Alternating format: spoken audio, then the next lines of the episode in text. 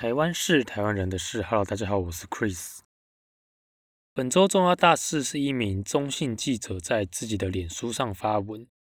说有香港反送中抗议者来台湾寻求庇护，却被扣在我们陆委会手上，没有办法对外联络，也没办法跟家人报平安，没有律师，甚至呼吁香港人不要来台湾。于是有一位台北市议员也跟进分享脸书文章。事隔三天后，中国党疑似精神错乱。当初力挺香港警察要制服暴徒的叶玉兰，现在为了捡起这把枪来攻击执政党，突然变成力挺香港民运分子，落下鳄鱼的眼泪。这个事件其实非常的敏感，牵动的是香港民运分子和他们家人的安全，以及中国台湾两国的政治关系。事实上不应该随便的公开这些资讯。所以，我们今天也不对此深入讨论。但我想要借着这个事件来讨论一下，台湾到底能不能够来庇护这些难民？国际上又怎么定义难民？如何庇护难民的？说到保护难民，其实台湾早在一九四九年的时候就安置了许多的难民。当时中国境内的政权转变，许多人民以及当时的国民党担心留在中国境内会受到迫害，因此他们就逃离到台湾来。这个事件在历史上当然不是被定位成难民寻求庇护。但是从定义上来看，我认为完全符合，甚至跟我们等一下要讨论到的越南难民来台寻求庇护的例子一模一样，都是因为受到共产党掌握政权，担心受到迫害而逃离。但是以现在这个时空来看，这些中国党的人，我不会再说他们是难民了，因为难民的定义是他担心他待在原本的国家会受到迫害的人，而现在这个时空下的中国党，他们巴不得回归祖国的怀抱，已经不符合这个定义了。不过，如果他们觉得待在台湾会被独派的绿色恐怖统治的话，他们倒是可以潜逃到中国去寻求当局的庇护，非常的欢迎，慢走不送。我相信中国也会相当欢迎他们啦。那言归正传哦，今天我们要讨论的是国际上跟难民相关的组织以及公约。首先，什么是难民？从字面上的意义，当然可以很清楚的知道，就是有困难的人。有关难民的保护意识，是在一九四五年第二次世界大战结束之后。当时的人们开始关切到战争导致的难民问题，因此联合国在一九四六年就成立了国际难民组织，用来安置处理这些二次大战产生的难民问题。但是难民问题没有因为战争结束就不再发生，并且当初的国际难民组织没有办法有效的处理难民问题，因此联合国为了要有效监督全球难民问题，他在一九五零年成立了一个联合国难民事务高级专员办事处，简称联合国难民署。联合国难民署，它的任务是在一个非政治性和人道主义的基础上，向全球难民提供国际保护，并为他们寻求永久的解决方案。随后，联合国也在一九五一年通过了专门处理难民问题的《难民地位公约》，是跟难民有关的最重要的公约。它的宗旨是在保障一九四八年世界人权宣言确保了人人享有基本权利和自由、不受歧视的原则。以及联合国在各种场合表示对难民的关切，并且保证他可以行使基本权利的自由，并且考量到某些国家可能负担过多的收治难民的重担，因此需要靠国际合作来解决这个难民的问题。那难民公约中指的难民的定义是：一九五一年一月一日以前发生的事情，并且有正当理由畏惧由于种族、宗教、国籍。处于某一社会团体或具有某种政治见解的原因留在国外，并且由于此项畏惧而不能或不愿意受该国保护的人，或者不具有国籍，并由于上述事情在他以前常居住国家以外，现在不能够由于因为上述畏惧不愿返回该国的人。简单来说呢，就是因为这些种族、宗教、国籍等等的因素，让他原本继续待在原本的国家或者原本居住的国家。可能会受到迫害的人，他不得不逃离原本的国家。这些人就是国际法所谓的难民。而这个条约很特别，它特别指明一九五一年一月一日以前发生的事，因为它是特别为二次大战导致难民潮所制定的一个公约。当初就是专门为了保护二战的欧洲难民。不过后来在一九六七年联合国通过的有关难民地位议定书中，它放宽了这个定义。删除了时间跟地区的限制，也就是删除了一九五一年以及欧洲这个地区的限制，它扩大了效力的范围。不过，这些难民公约的缔约国，他还是可以自己决定他要保护的难民的地理限制。至于难民公约中缔约国要怎么保护难民呢？如果有非法入境的难民，他们不能够对这些难民施以刑罚。不过前提是难民在非法入境之后，需要毫不迟疑的自行投向缔约国当局，说明他为什么要非法入境的正当理由。那正当理由当然指的就是他受到迫害的原因，并且缔约国不能够在他的领土内强行将这些难民遣返。如果有缔约国违反这个不遣返原则的时候，联合国难民署它可以介入干预。虽然说这个难民公约是只规范到这个公约的缔约国，但是除了缔约国之外，非缔约国也会依据国际习惯法实践这个不遣返的原则。除了对难民基本人身的保护之外，难民公约也规范了缔约国要对合法的难民给予居住地以及其领土内自由行动的权利，并且保障他在法律上的地位。例如说，他可以取得动产、不动产等等，他必须要和一般的国民享有相同的待遇。而且还不能够低于他原本母国的待遇哦，或是说不能够低于缔约国给予其他一般外国人的待遇。而对于台湾来说，我们在一九五一年还是联合国会员的时候，也曾经签署了难民公约，但随着后来退出联合国之后，就不再是公约缔约国之一。而台湾也一直有声浪要求要立法这个难民法。台湾的难民法草案在民进党第一次执政的时候，就将法案送到了立法院。到后来，中国党执政的时候，也曾经修改过草案，再把它送进立法院，但迟迟没有通过立法。虽然说台湾还没有难民法，但我们过去也曾经有收治难民的案例。除了我刚刚前面提到收治国民党这些流亡政权之外，以下讲一些真正被归属于难民的案例。讲到台湾收治难民的例子，移民署通常都会拿一九七五年开始收纳越南难民为例。在一九七五年的时候，共产主义的北越。他统一了越南全境，所以当时大量南越的华侨就开始逃亡了。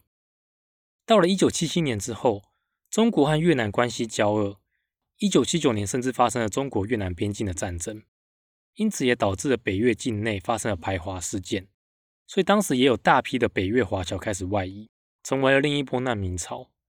这些难民大部分都逃往中国、香港、台湾、马来西亚等等的地方，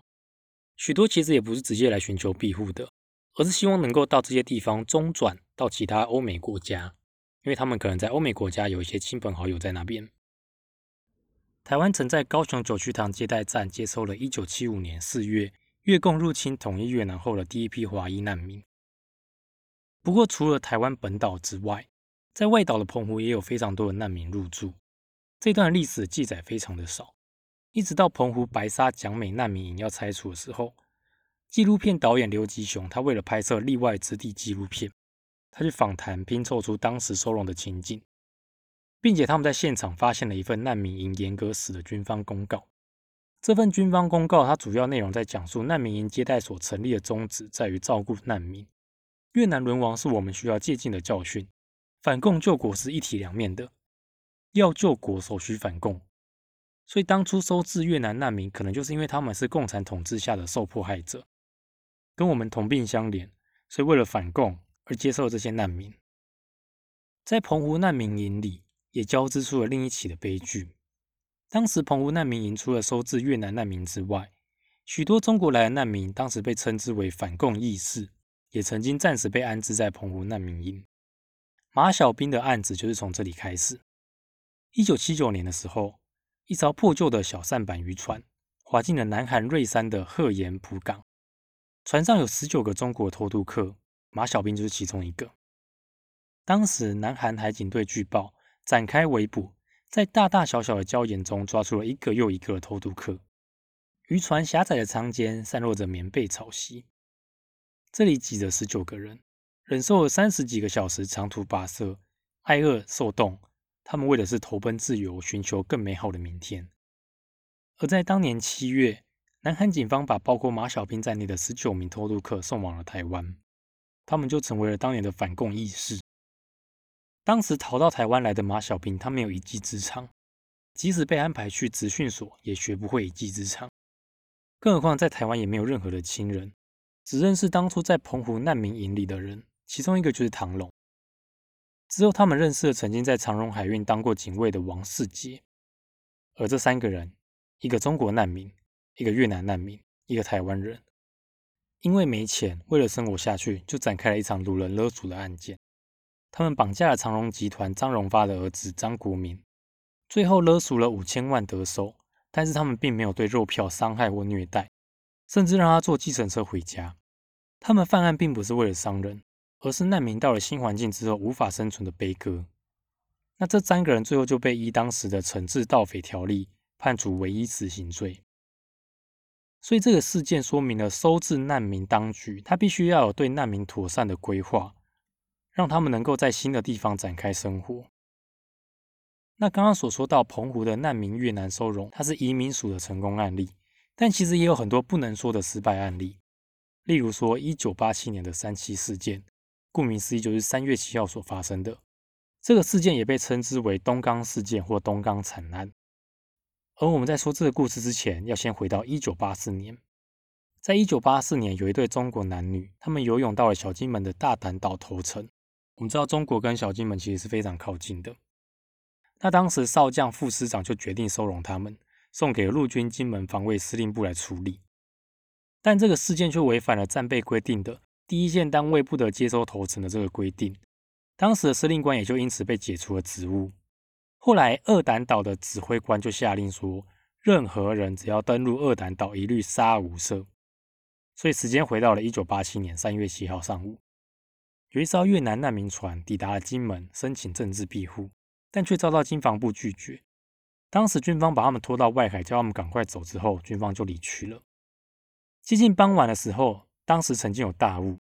后来雾渐渐的散去，东港西南湾附近。发现了那艘不明渔船又靠近了。经过警告射击、驱离射击之后，那艘渔船仍然执意要登岸，搁浅在小金门的滩上。当时的渔船已经被兵器还有火箭筒射中、射穿，但是没有爆炸。有三个人就下船举手用华语来沟通，却遭到射杀。后来军方上船去搜索，发现那艘船是因为机件故障，涨潮的时候在大雾中迷航，所以才又回到了小金门的海湾中。船上所在的都是没有武装的越南难民，而且经过前面军方的射击，已经有所死伤。当时的旅长就下令，将所有船民无论死活都搬到沙滩上，全数灭口，不管是老人、孕妇、小孩，通通无一幸免。隔天，士兵们奉令掩埋尸体，掩埋时甚至还有人存活。他们不管存活者挣扎哭喊，就用圆锹直接击杀。然后也把船烧了，埋在沙滩里，湮灭证据，甚至还在船的甲板中发现一个藏在里面的小男孩，也被勒令直接处决。但是士兵们处理善后之后，因为他们埋尸埋得不够深，受到海水啊、高温的影响，尸体腐烂之后就被野狗挖出来啃食。而当年五月初的时候，曾经有香港媒体报道出这个事件，但台湾高层去问经防部，却没有得到回应。一直到五月底的时候，有义务役官兵退伍回到台湾，才有机会向当初刚成立的民进党澄清这件事情，才慢慢的曝光。后来审查之后，高层都没有被惩处，只有从指挥官到营长到连长，他们被判处了教唆杀人以及共同连续杀人罪，一年八个月到一年十个月的有期徒刑，缓刑三年。因为台湾没有难民法，当时案件不要说不遵守不遣返原则了。更过分的是，还直接杀害寻求庇护的难民。那我们当时的政府当然也不曾对受害者或者是该国籍的国家道歉。其实不管难民法的通过与否，只要台湾愿意，还是可以庇护来投靠的难民。因为内政部移民署组织法里面就有明定，移民署的业务包括难民的认定、庇护以及安置管理。而我们期待的难民法，只是能够有一个更明确的法源依据。但是这个难民法。我想也不一定对香港寻求政治庇护者，或者是来自中国的反共人士有直接的帮助，因为台湾的特殊政治关系，我们可以比较没有顾虑的去接收一般来自国外的难民，只要对他们的身份查核之后就可以收留。但是中国是一个对我们虎视眈眈的国家，而且有太多的案例说明中国它透过各种方式要渗透我们台湾，包括各种的间谍，所以对于中港澳的难民，并不是这么简单的问题。而且我们还有《两岸人民关系条例》。在《两岸人民关系条例》里面有说明，大陆地区的人民不可以逾期居留或者未经许可入境，所以这边就直接排除了那些非法入境的寻求庇护者。而《港澳条例》中第十八条明文规定了，对于因政治因素而导致安全及自由受有紧急危害的香港或澳门居民，得提供必要的援助。所以，其实依据这一条规定，我们就可以收治来自港澳的政治难民。那如果未来有了难民法，我们可以明文的规定不遣返原则，那就是如虎添翼了。但是对于港澳人士如何判定为紧急危害，还是没有一个明确的条文规范。这部分目前执政党的说明是希望能够保留灰色地带，否则当我们白纸黑字写出来说，我们怎么判定他们符不符合我们收治的条件的时候，我们的透明民主反而会成为中国渗透的破口，中国当局就可以很清楚的知道要如何通过审查，进而派间谍假装是港澳的政治难民来对台渗透。以中国的行事作风，这绝对是可以预见的。然而，接受难民还有很多需要考量的部分，包括能够接受的量能。例如，目前土耳其就接受了大量来自叙利亚的难民，对他们国家造成很大的负荷。除此之外，审查难民也相当的重要。在我们协助寻求庇护者的同时，必须要做到文件保密。我们必须要去查核当事人的身份，但是因为他所有过去的记录都在他的母国，从母国查起当然是最简单的。但如果我们真的去向他们母国确认的时候，不就反而告诉他们母国，你们的当事人现在在我们国家，暴露了当事人的行踪。所以，针对这些寻求庇护者，我们根本不应该对外公开任何相关资料。更尤其是这些寻求庇护者是来自我们的敌国，公开这些资讯不仅对当事人或者是留在母国的亲人造成威胁，在政治上更有可能成为敌国威胁我们的把柄。所以，当我们政府喊着要撑香港的时候，他们应该要做的是尽快有一个完整的难民庇护审查机制，并且要保障后续难民来到台湾之后的人身自由以及他的权利。不过，难民要成为国民的过程。对于寻求庇护者而言，本来就有一段相当漫长的路，因此要马上看到有香港政治难民成为你我生活上的邻居，它并不是这么快能够发生的事情。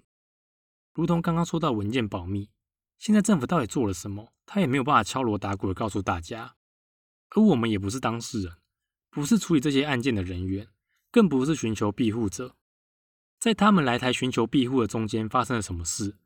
我想我们都没有立场评论。我认为，包括那一位媒体人，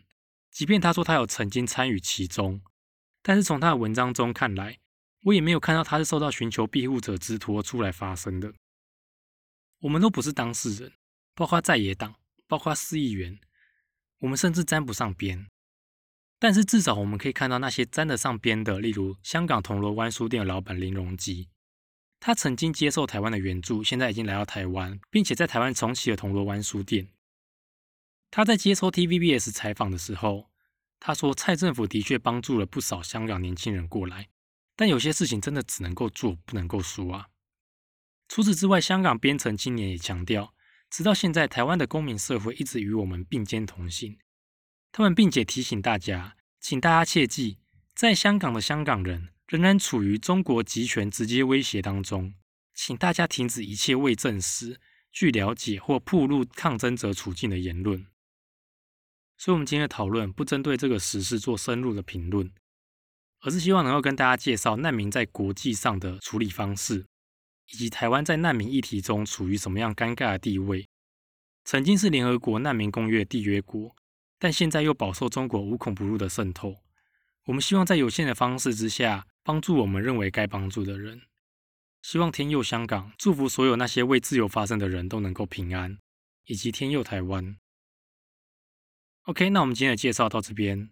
喜欢台湾事的朋友，欢迎在你收听 Podcast 的平台订阅或关注台湾事。使用 Apple Podcast 收听的朋友，麻烦帮我们点击五颗星。有任何想法，也可以在留言中告诉我们。那我们下周见喽，拜拜。